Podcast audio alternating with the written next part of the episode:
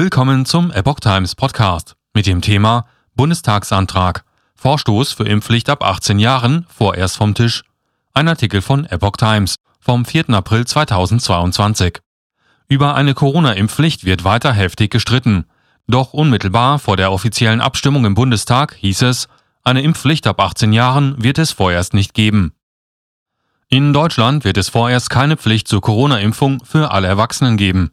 Die parlamentarischen Befürworter einer allgemeinen Impfpflicht ab 18 Jahren legten das Vorhaben am Montag mangels Erfolgsaussichten auf Eis, wie die Initiatoren des Bundestagsantrags bekannt gaben.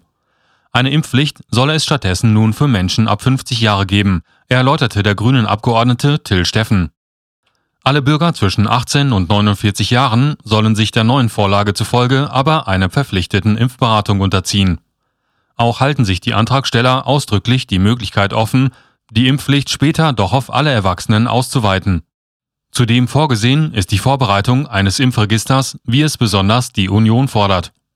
Die SPD-Abgeordnete Dagmar Schmidt räumte ein, dass Bemühungen um einen Kompromiss zwischen den Befürwortern der Impfpflicht ab 18 einerseits und der Union, die einen Vorratsbeschluss für eine mögliche spätere Impfpflicht fassen will, sowie einer dritten Gruppe, die eine Impfpflicht ab 50 Jahren vorbereiten will, gescheitert seien.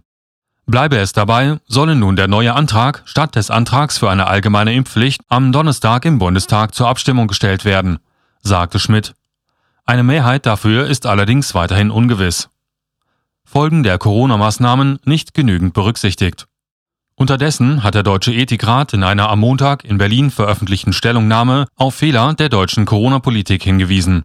So seien zahlreiche Institutionen wie Gesundheitsämter und Schulen nur unzureichend auf die Krise vorbereitet gewesen und insbesondere vulnerable Gruppen wie Pflegebedürftige zum Teil nicht gut geschützt worden.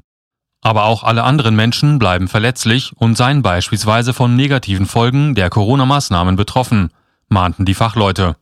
So litten junge Menschen besonders unter Einschränkungen ihrer Ausbildung und ihres Soziallebens.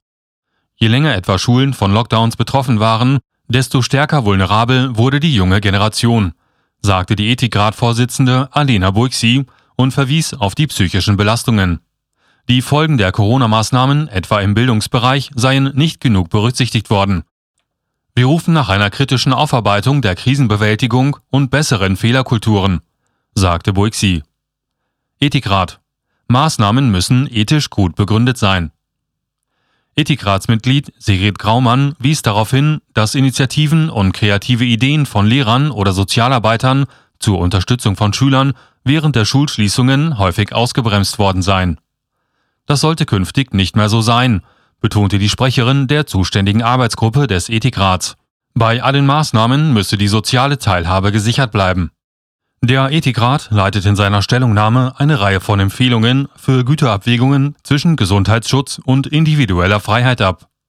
Maßnahmen gegen eine Pandemie müssen demokratisch legitimiert, ethisch gut begründet und zugleich gesellschaftlich akzeptabel sein, erklärte Buixi. In seiner Empfehlung fordert der Ethikrat unter anderem, das Potenzial von Maßnahmen, gesellschaftliche Spaltung zu befördern, sollte zukünftig systematisch in Entscheidungen berücksichtigt werden. Weiterhin müssten Institutionen wie Gesundheitsämter, Pflegeheime oder Einrichtungen im Bildungsbereich krisenfester werden.